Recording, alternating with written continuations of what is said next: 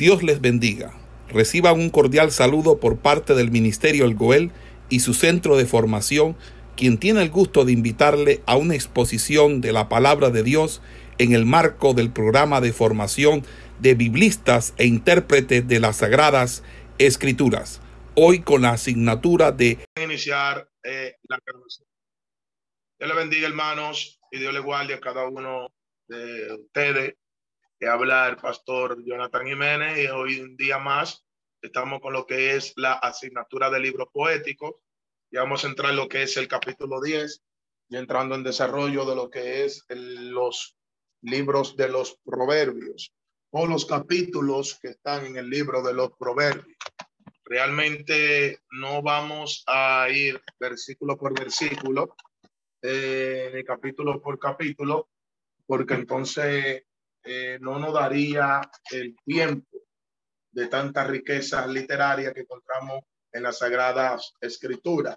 No vamos a hacer un estudio detallado, minuciosamente, pero vamos a aprovechar para ir eh, leyendo, ir analizando y extrayendo lo más importante de lo que son eh, estos consejos sabios que aparecen en este libro de Proverbios. Empezando inmediatamente desde el capítulo 1, del versículo 1 al 7 del libro de Proverbios, encontramos lo que es la introducción a lo que es todo el libro de Proverbios.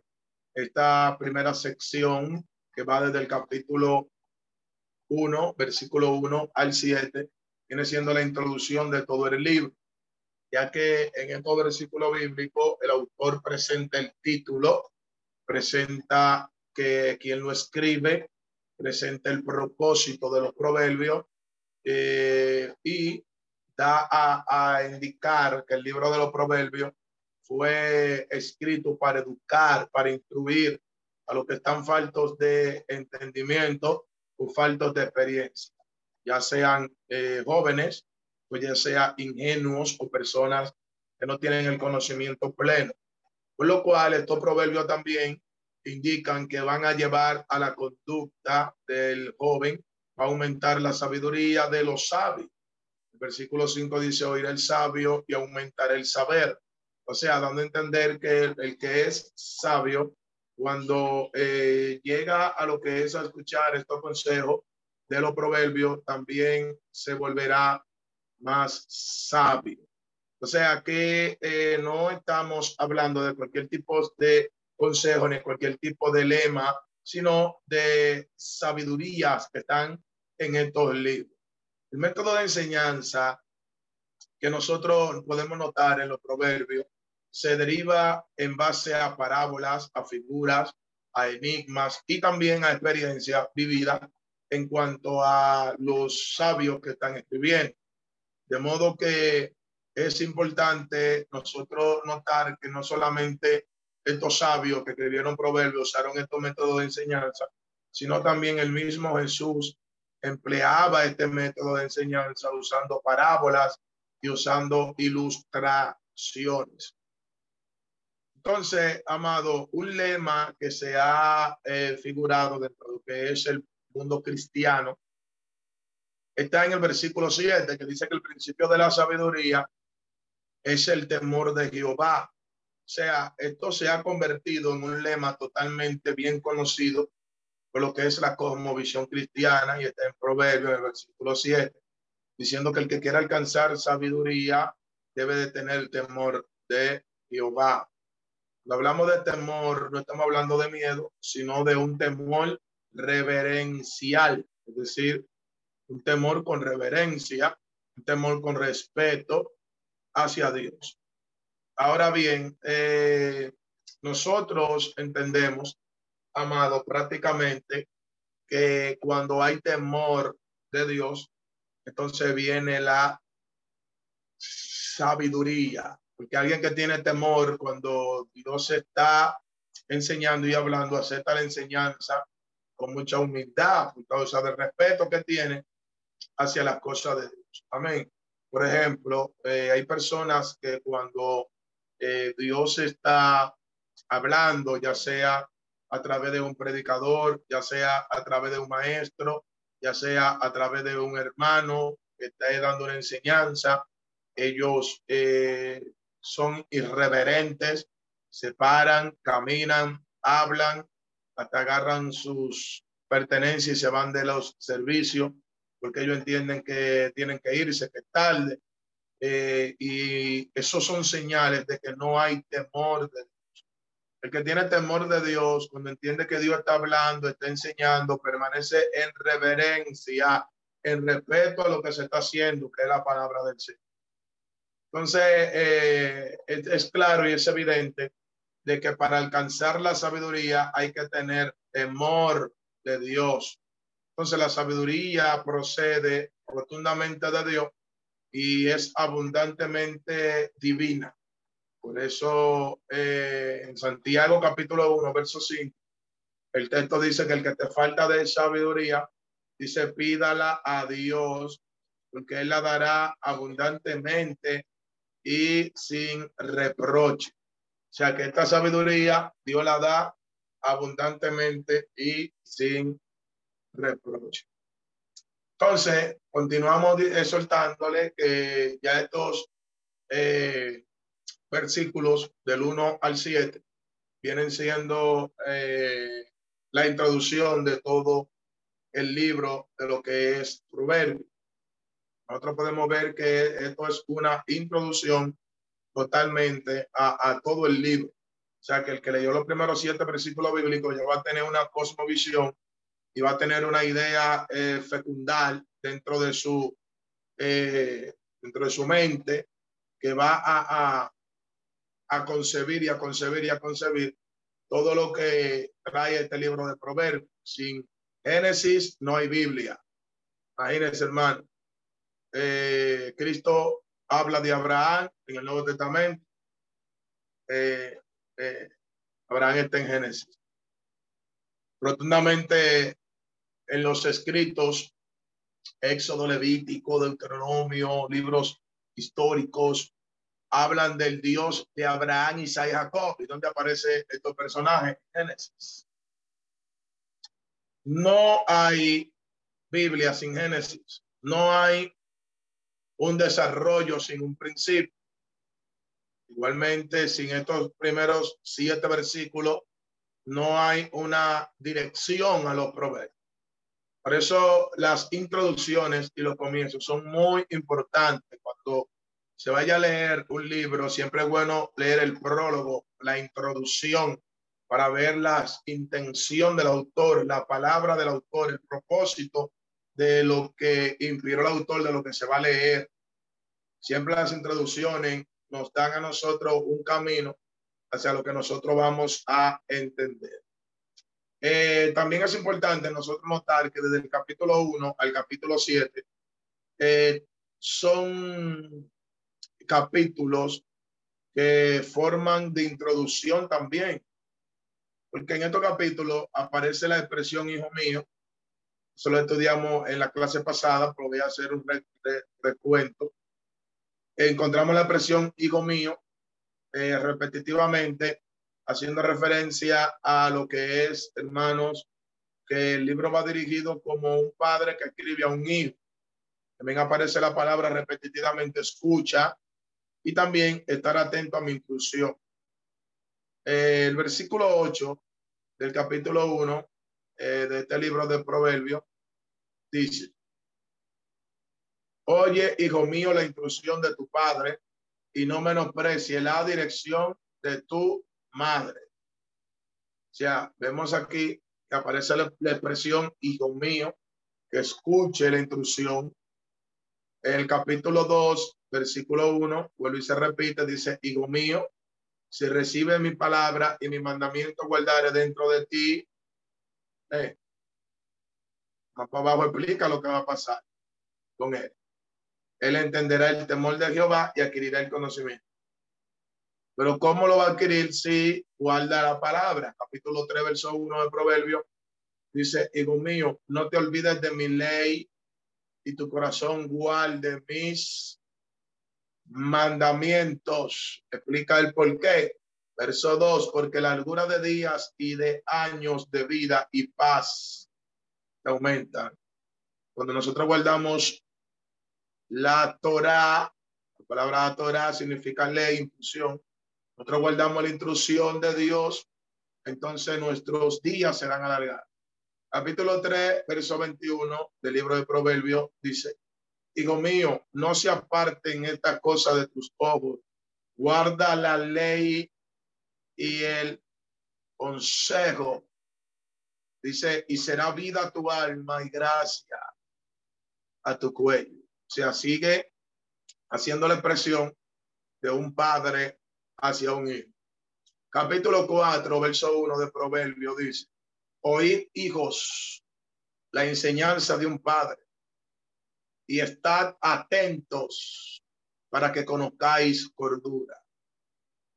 Porque os doy buena enseñanza y no desampara y no desamparéis mi Torah, o sea, mi ley, mi instrucción, mis mandamientos.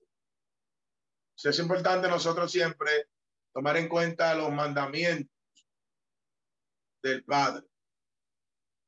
Capítulo 4, verso 10 de Proverbios dice, oye, hijo mío, y recibe mis razones y se te, y se te multiplicarán años de vida. Por segunda vez, aquí el escritor de los proverbios dice que si nosotros guardamos los mandamientos, nuestros días también serán alargados. Es una promesa que hay de la obediencia, que habrá largura de días y habrá abundancia de vida. Por eso eh, es importante nosotros guardar los preceptos, guardar los mandamientos para que nuestros días sean alargados. Proverbio capítulo 4, verso 20 dice, Hijo mío, está atento a mi palabra, inclina tu oído a mis razones, no se aparten de tus ojos, guárdalos en medio de tu corazón. Oye ahí, porque son vida a los que las hallan y medicina a todo su cuerpo.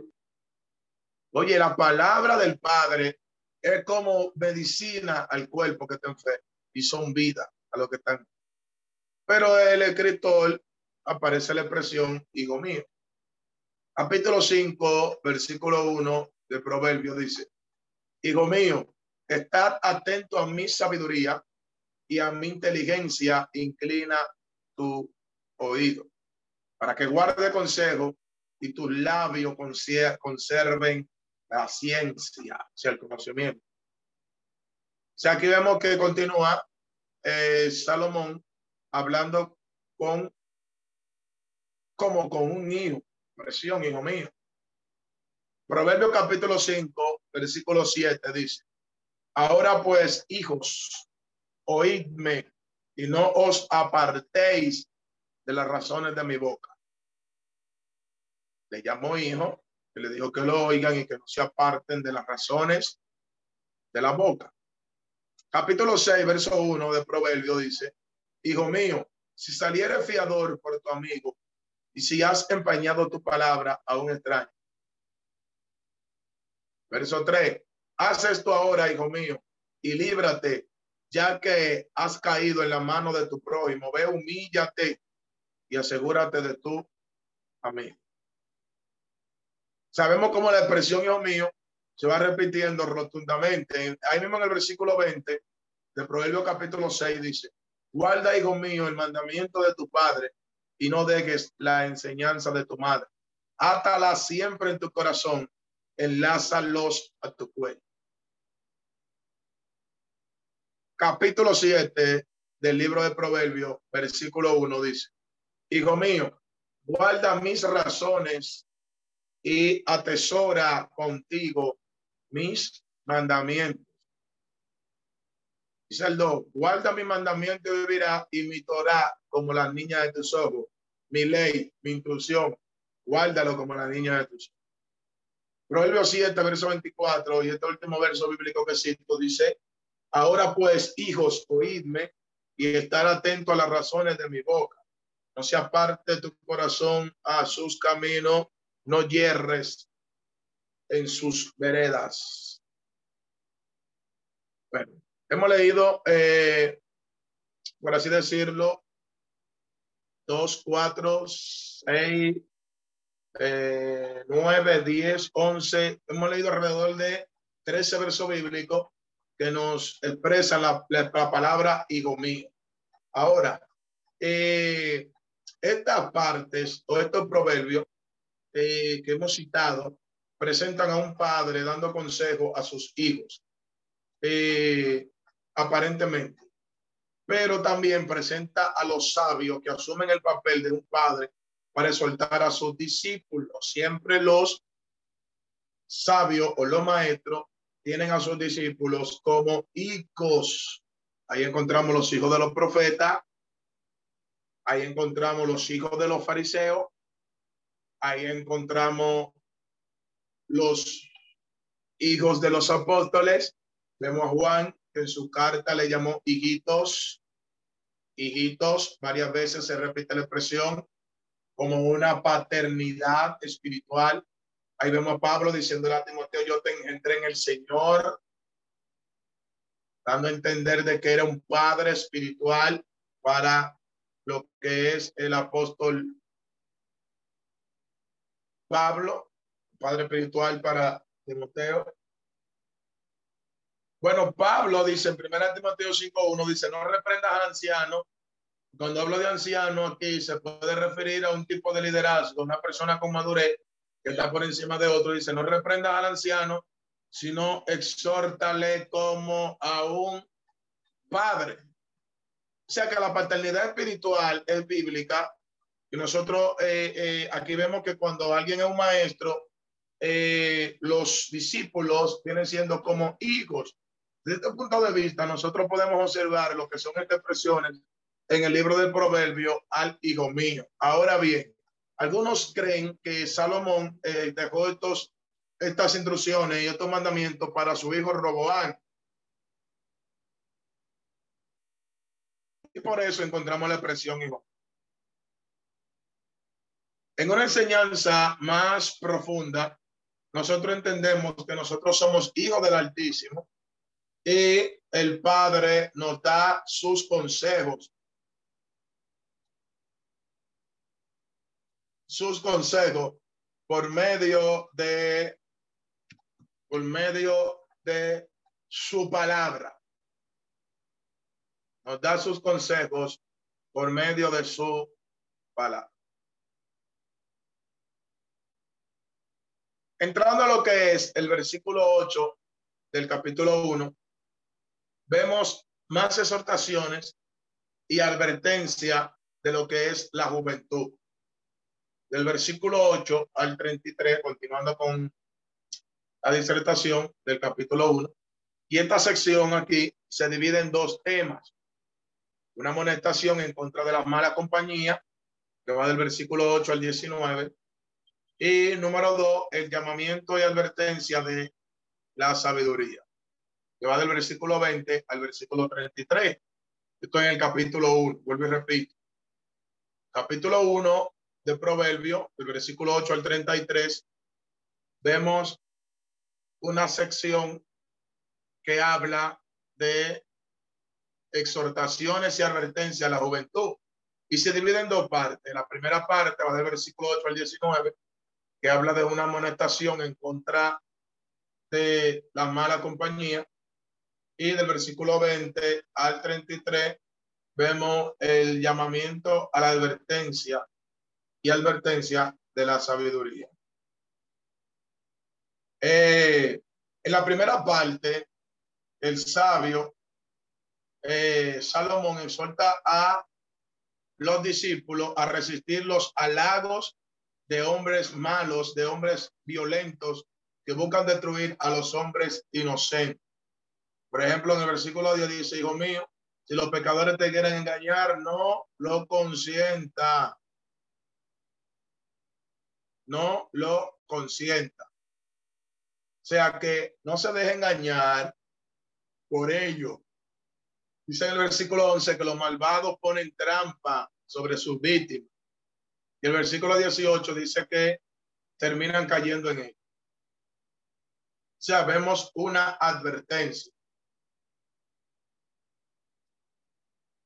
Vemos una advertencia.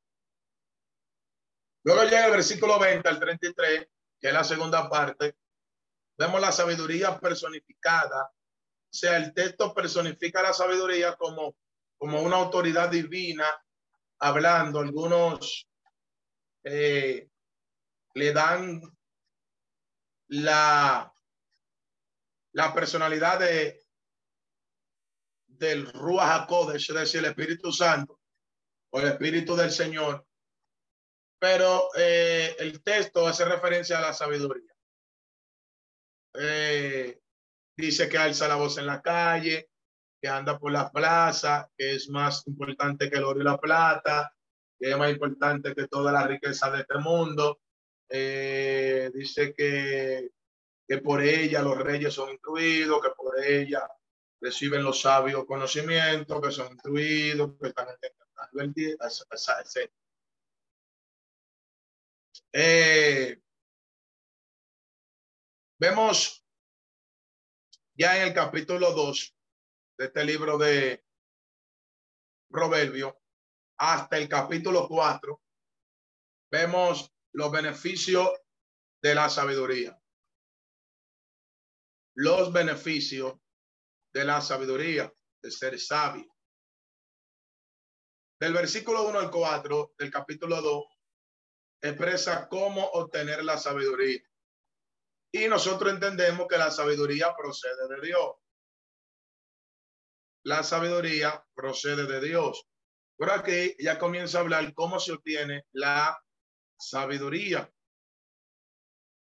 Eh,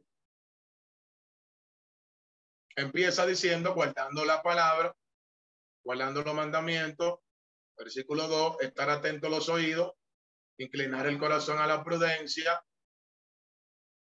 Ahora, eh, eh, eh, nosotros entendemos que la sabiduría la da Dios, pero Dios la da cuando nosotros ponemos atención a lo que Él está haciendo. Vamos a leer los textos. Dice el versículo 1, Proverbio capítulo 2, del 1 al 5. Hijo mío, si recibiera mi palabra, número uno, hay que recibir la palabra. Y mi mandamiento guardare dentro de ti. Número dos, hay que guardar el mandamiento. Haciendo estar atento tu oído a la sabiduría. Número tres, hay que estar atento a lo que se te está enseñando. Y si inclinar tu corazón a la prudencia, o sea, ser humilde. Número cuatro, hay que ser humilde. Versículo tres dice, si clamares a la inteligencia y a la prudencia diere tu voz. O sea, que tú vas a buscar la prudencia, la inteligencia. Verso 4. Y si como a la plata la buscare y la escudriñare como a tesoros, o sea, con la misma intención que tú buscas hacerte rico y tú buscas dinero para pagar tus necesidades o tener dinero guardado o comprarte cualquier tipo de bien secular, asimismo tú buscar la sabiduría, dice el 5, entonces entenderás el temor de Jehová y hallarás el conocimiento de Dios. Ahorita leímos que el principio de la sabiduría es el temor de quién? De Jehová. Entonces, si tú haces todo eso, va a entender el temor de Jehová y cuando tenga el temor de Jehová, ya tú vas a ser sabio. O sea, en estos primeros cinco versículos bíblicos, eh, expresa Salomón, cómo obtener la sabiduría. Ya en el versículo 5 al 22 vemos cuáles son los beneficios de obtener la sabiduría. Lo primero es que la sabiduría te lleva al conocimiento de Dios. Verso 5. Número uno. Número dos, la sabiduría te lleva a más sabiduría. Dice, oirá el sabio y aumentará el saber. Pero mientras más sabios somos, más sabiduría tendremos. Dice el versículo 6, porque Jehová da la sabiduría y de su boca viene el conocimiento y la inteligencia. Él provee de sana sabiduría a los rectos. O sea, si yo soy sabio, Él va a proveer más sabiduría sobre mí. Es decir, que aparte del conocimiento de Dios, también me trae más sabiduría. Número tres, otro beneficio que te da sabiduría es la protección divina, trae cobertura, trae protección. Número cuatro, trae entendimiento del buen camino. La sabiduría trae entendimiento del buen camino que debemos seguir. Cuando hablamos de camino, nos referimos a un camino de manera simbólico, hablando de una conducta. Por ejemplo, este mismo libro de Proverbios 14, 12, dice que hay caminos que al hombre le parecen rectos, pero a su fin es camino de muerte. Y lo repite en el capítulo 16, verso 25 de Proverbios. Dice que hay caminos que al hombre le parece derecho, pero su fin es camino de muerte. Dos veces aparece el texto bíblico repitiendo lo mismo. Cuando habla de camino se refiere a conducta, forma de vida, forma de actuar, forma de vivir. Entonces, en la sabiduría nos trae el entendimiento de una buena conducta, de un buen camino. Eso está del versículo 9 al 11. Por ejemplo, dice el 9. Entonces entenderá justicia, juicio y equidad y todo buen camino. O sea, todo buen proceder, toda buena conducta.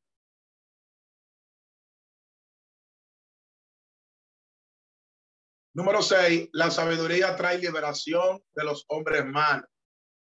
Te libra de los hombres malos. Versículo 12 al 15. Número siete, la sabiduría te libra de las mujeres malas. Las mujeres malas mujeres ajenas, mujeres extrañas.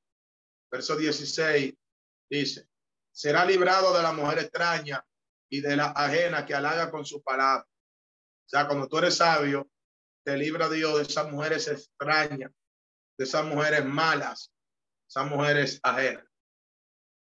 Y por último, la sabiduría trae felicidad al que la posee trae felicidad al que la posee. Entonces aquí vemos siete recompensas de la sabiduría lo que es el capítulo 2 de Proverbios. Eh, siete beneficios. Pero ya entrando en el capítulo 3, vemos más recompensa para lo que haya en la sabiduría. Vemos más recompensa para lo que hayan sabiduría y una de ellas es que tendrán larga vida. Dios alargará su vida. Está del versículo 1 al versículo 10. Expresa eh, que Dios va a alargar la vida de lo que tienen eh, la sabiduría. Luego, este capítulo 3 del Proverbio, el versículo 11 al 12, explica eh, prácticamente eh, por qué sufren los hijos de Dios.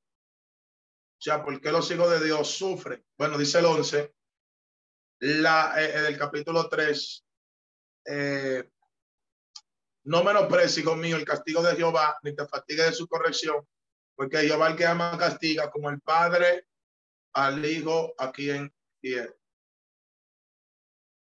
O sea que hay algunos sufrimientos que vienen sobre los hijos de Dios que vienen por la reprensión de Dios, vienen por el castigo de Dios, y nosotros no podemos menospreciar eh, eh, Dios prueba su sí. Y a veces la prueba de Dios duele. Nosotros vemos la prueba de Dios como sufrimiento. Nosotros debemos, eh, amado, saber que la prueba de Dios nos perfecciona. Y en esa perfección, nosotros vamos a ser perfectos.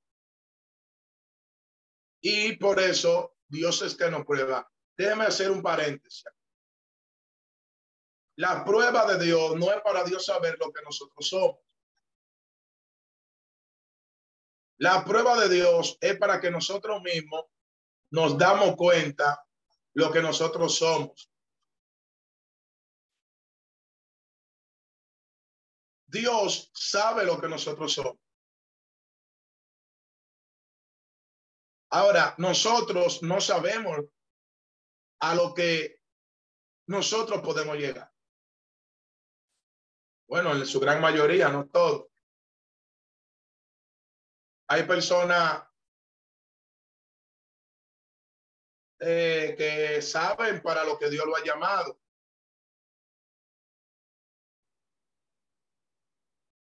Eh, todos debemos saber a lo que Dios nos ha llamado, pero para eso es que Dios permite la prueba para que nosotros sepamos eh, lo que nosotros somos.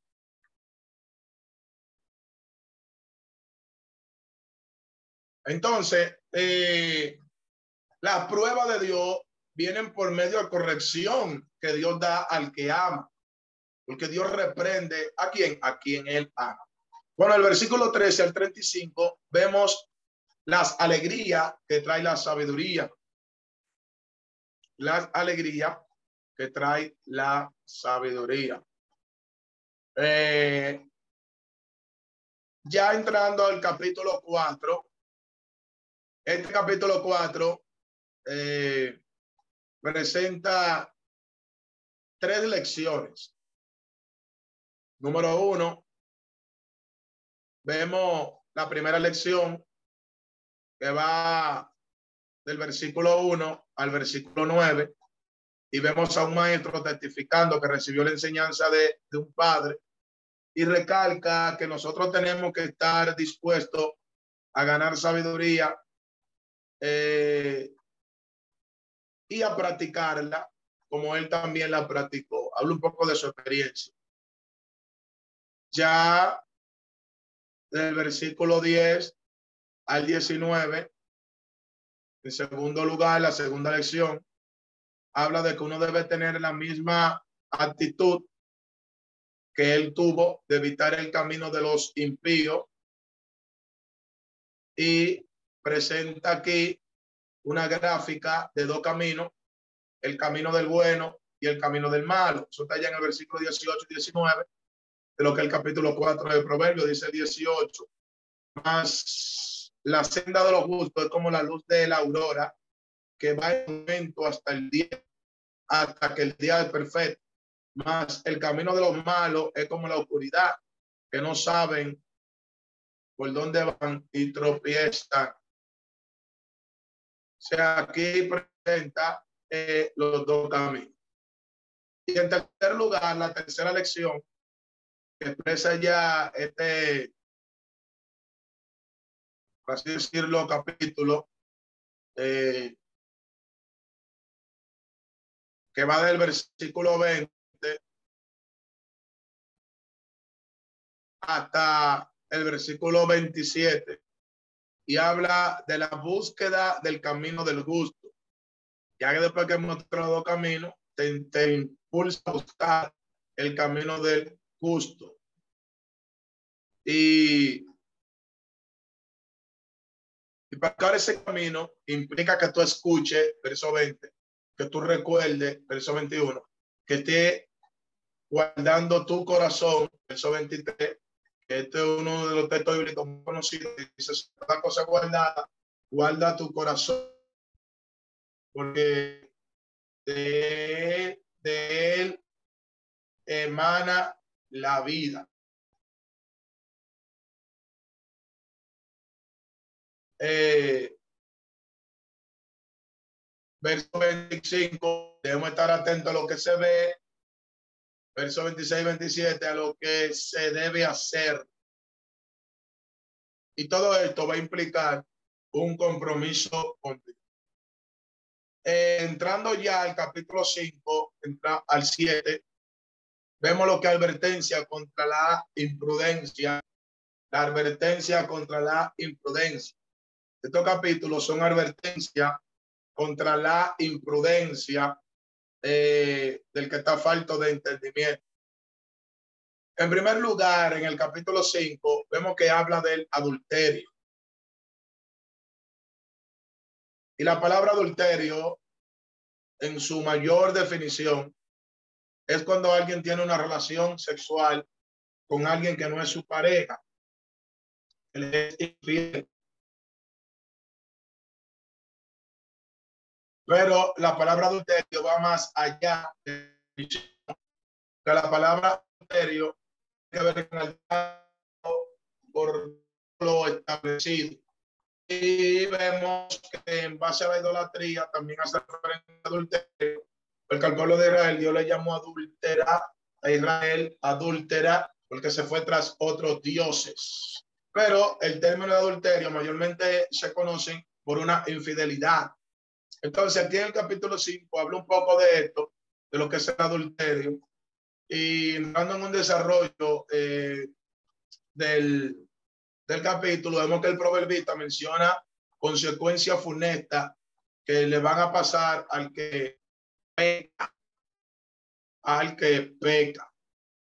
En contraste a la infidelidad conyugal, que es lo que le vengo hablando, y la, y la infidelidad eh, que se trae a tu esposa o a tu esposo, eh, lo es el capítulo del versículo 15 al 20, y y luego el castigo que Dios trae sobre el que ha cometido tal pecado de adulterio. Versículo 21 al 23. Eh, aquí habla de que se cuide de la mujer extraña, de que se cuide de la mujer que lo va a llevar al Seol, versículo 3. Dice, porque los labios de la mujer extraña destilan miel y su paladar es más blando que el aceite. Entonces, este capítulo 5 de Proverbios es una instrucción a ser fiel, a que no se vaya detrás de la mujer ajena.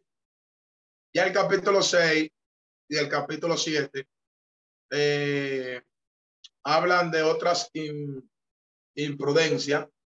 Eh, por ejemplo, habla de la fianza y el escritor aquí advierte que es imprudente tú servir apresuradamente de fiador de alguien que va a tomar prestado. Que es una imprudencia y se corre el riesgo de perjudicar todo su porvenir. Porque si el amigo no paga la deuda, te tocaría a ti pagar. En tercer lugar, habla de otra imprudencia que es la pereza. La pereza y habla del perezoso y se toma la ilustración aquí. Eh, se toma la, la ilustración aquí eh, del perezoso que tiene que ser como la hormiga, que la hormiga es un buen ejemplo de trabajo y dice que el perezoso va a terminar en la miseria. El que esté en pereza termina en miseria. Mire cuántas enseñanzas, vamos bien. Luego otra, otra imprudencia, número cuatro, vemos la imprudencia del malo, el hombre perverso, el hombre malo. Eh, ya del versículo 12 al 19, el hombre malo, el hombre perverso, el hombre que es mentiroso, el hombre que no es sincero, eh, que está plasmado a tener consecuencia por su pecado, a lo que es el hombre malo. Entonces, en lo que es el capítulo 7, eh, eh, nosotros vemos que habla de esto también. Entonces, entrando a lo que son las imprudencias, que va del capítulo 5, eh, hasta el capítulo 7, vemos que habla del adulterio, vemos que habla de la pereza, vemos que habla de la fianza, vemos que habla del mal.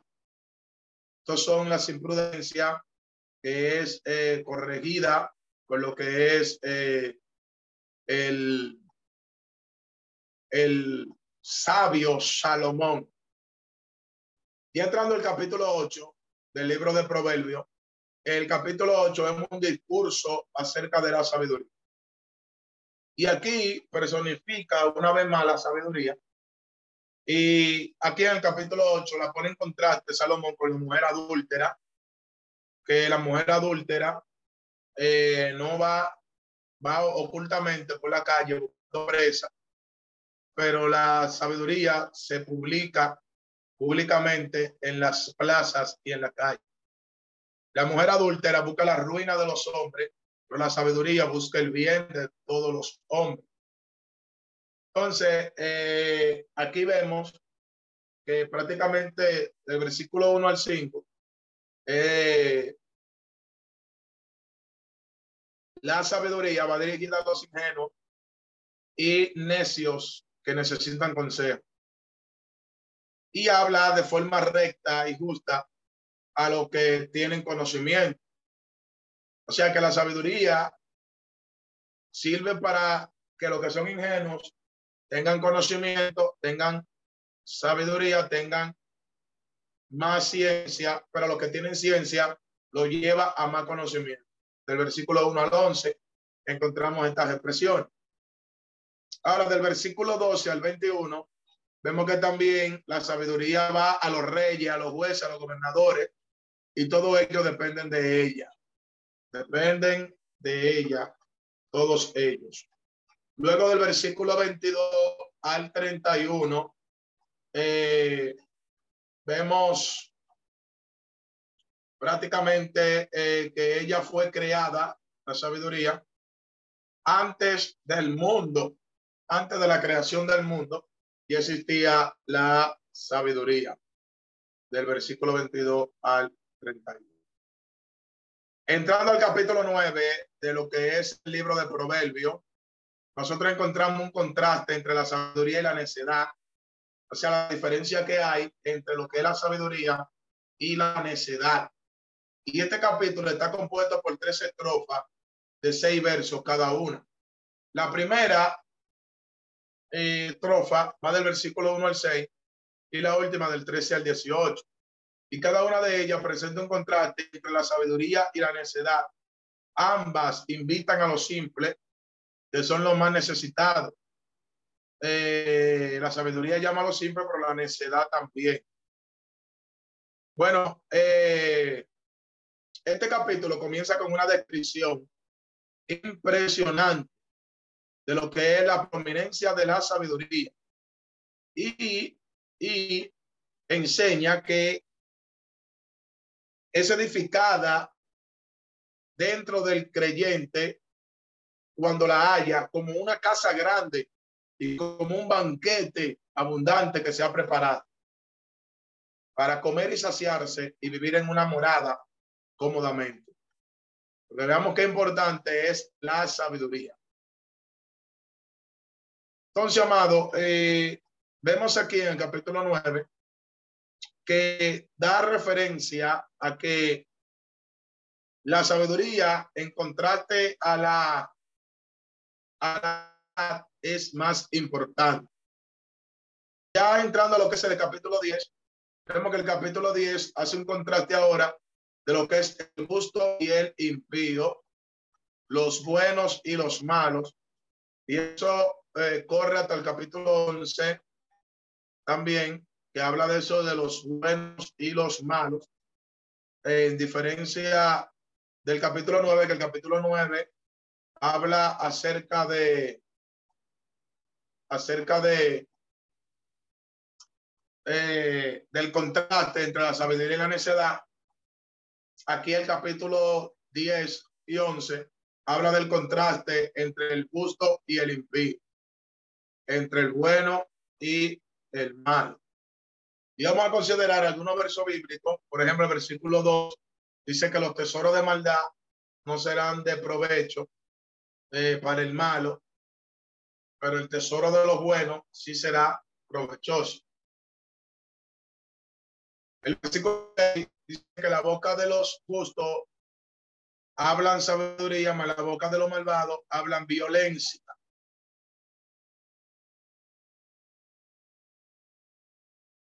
Versículo 15 dice que la riqueza del rico es ciudad fortificada y la debilidad de los pobres es su pobreza. Entonces, eh, vemos aquí un contraste de lo que son estos eh, dichos que van desde el capítulo 10, haciendo, haciendo referencia de lo que es, hermano, el justo y el impío. Y esto se extiende hasta el capítulo 22 de Proverbios. Capítulo 10 hasta el capítulo 22 de Proverbios se extiende esta, este contraste de lo que es el, la, la, la, diferencia entre el bueno y el malo. Esta parte aquí de Proverbio, que hace el contraste entre los buenos y los malos, que abarca 12 capítulos, del día al 22, eh, probablemente vemos aquí eh, 375 dichos que están seleccionados en los 3000 proverbios que dice Primera Reyes 432 que ha escrito Salomón. Eh, y en, en estos versículos abarca todas las instrucciones prácticas acerca de la vida, todo lo que tiene que ver acerca con la vida, todo lo que tiene que ver acerca con la vida. Entonces, amado, eh, estos son muy importantes, estos proverbios, ya que aquí vemos la diferencia de ser bueno en contraste con el mal. En contraste con el mal. Por ejemplo, vamos, vemos instrucciones, por ejemplo, eh, en el versículo capítulo 11, el versículo 4, dice, de nada le servirá la riqueza al malo en el día de la vida. Bueno, el versículo 5 dice, la justicia del perfecto endereza su camino.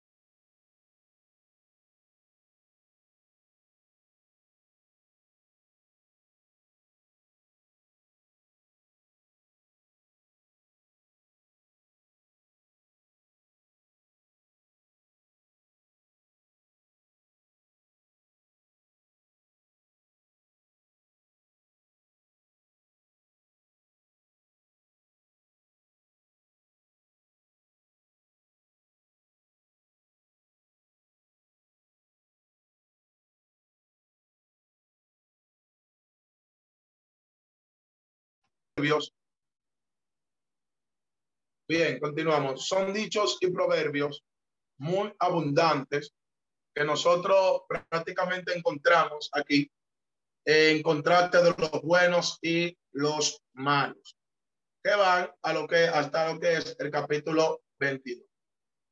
Luego del capítulo 22 de Proverbios al 23 vemos advertencia y exhortación. Y aquí estos proverbios son exhortaciones de los sabios eh, que hablan de algunas advertencias, como por ejemplo, no comas el pan con el ávaro, versículo 6 del capítulo 23. En el capítulo 22 te advierte contra la opresión de los pobres, te advierte del enojo, versículo 24 del capítulo 22. Eh, que advierte de no ser fiador, versículo 26 del capítulo 22. Te advierte de tener malos modales en la mesa del rey, capítulo 23, verso 1, que dice que ponga cuchillo a tu garganta. Te advierte de afanarte por la riqueza, capítulo 23, verso. Te advierte de la mujer ramera, capítulo 23, verso 26, y advierte de ser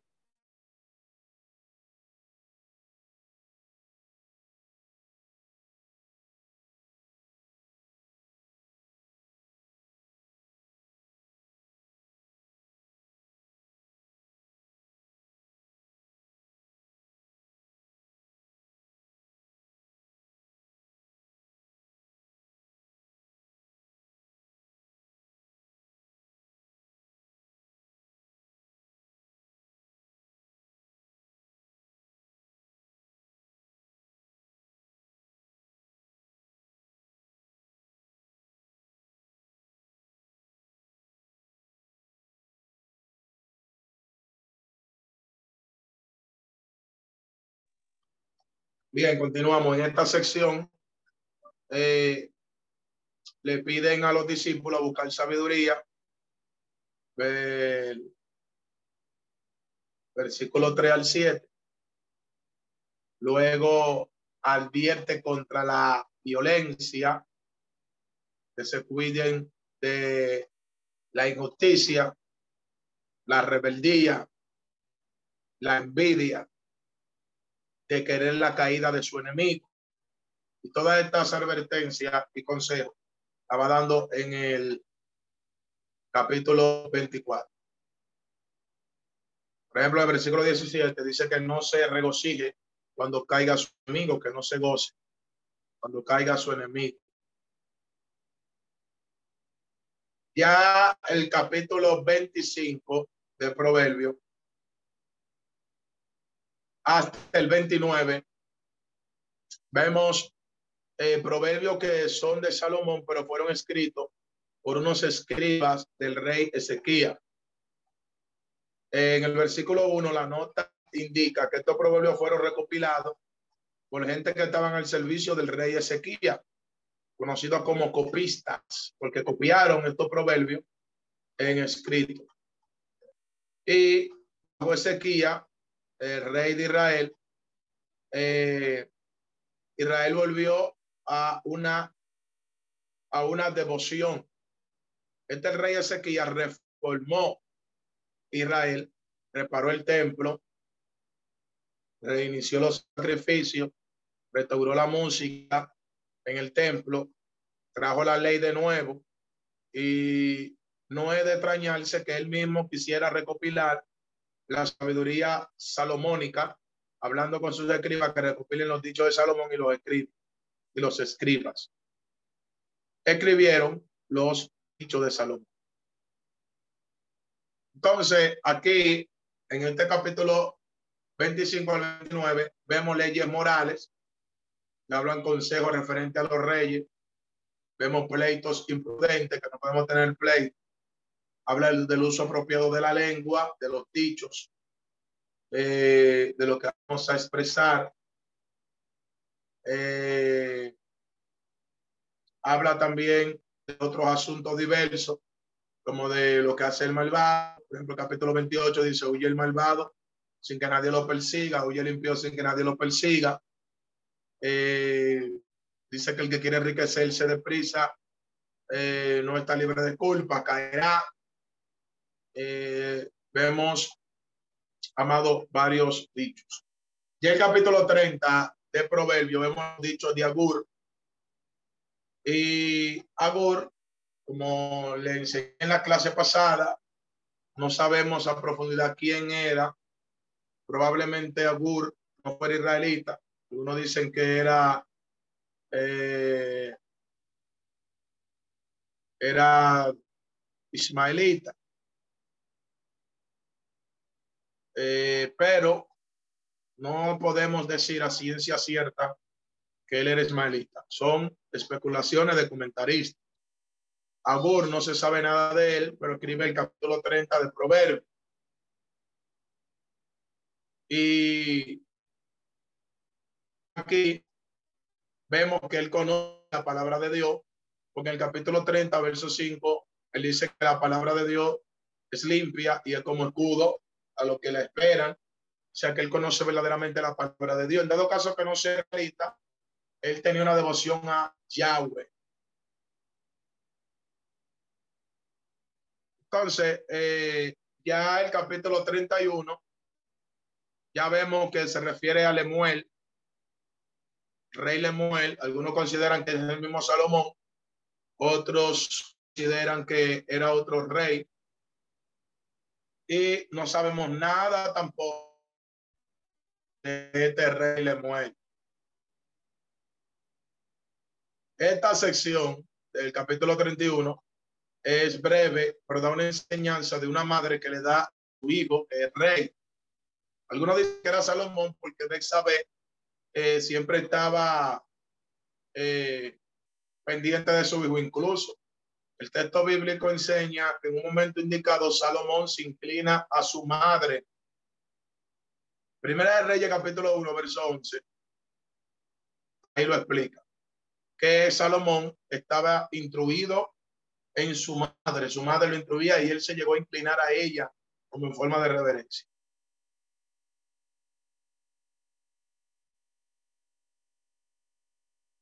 Entonces, eh, vemos aquí a una madre dándole instrucciones en el capítulo 31. Y ella le aconseja en el versículo que no malgastar su fuerza con mujeres. Exhorta a no beber vino, porque el ebrio olvida la ley. Verso 4. Enseña a defender la causa del pobre. Verso 8.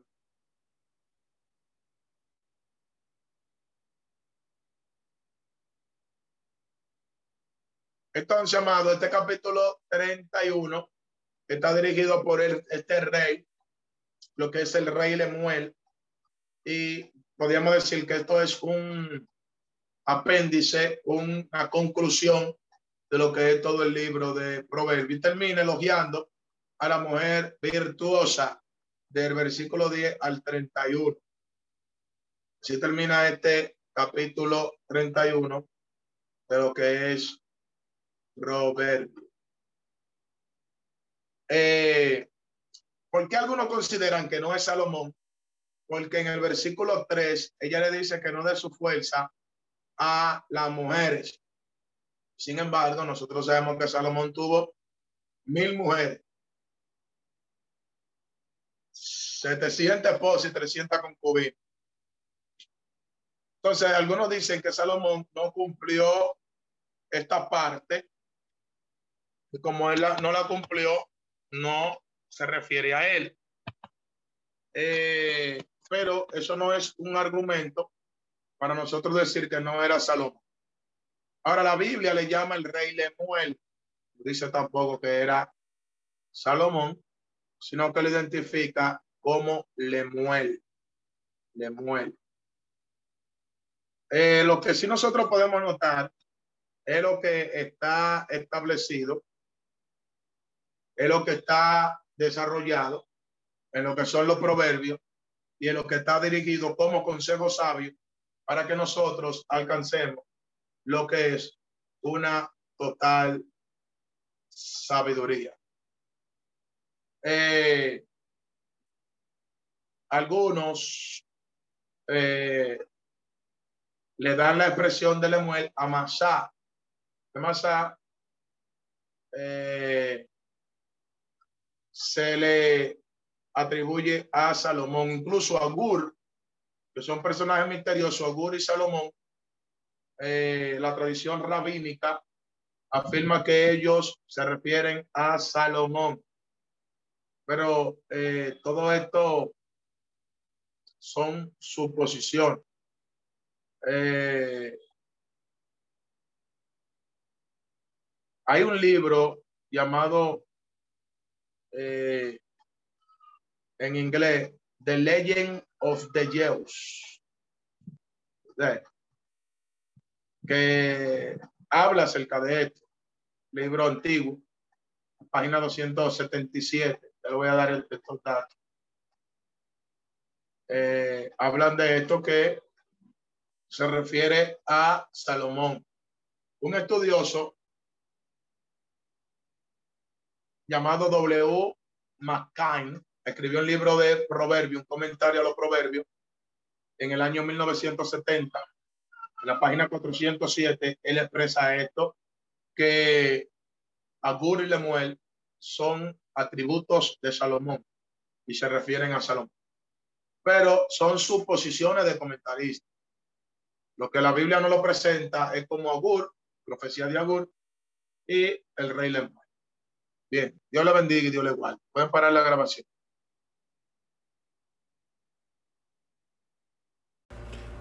Esperamos que este estudio haya sido de bendición para su vida y ministerio.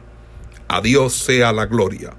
Este es el Ministerio El Goel, vidas transformadas para cumplir el propósito de Dios.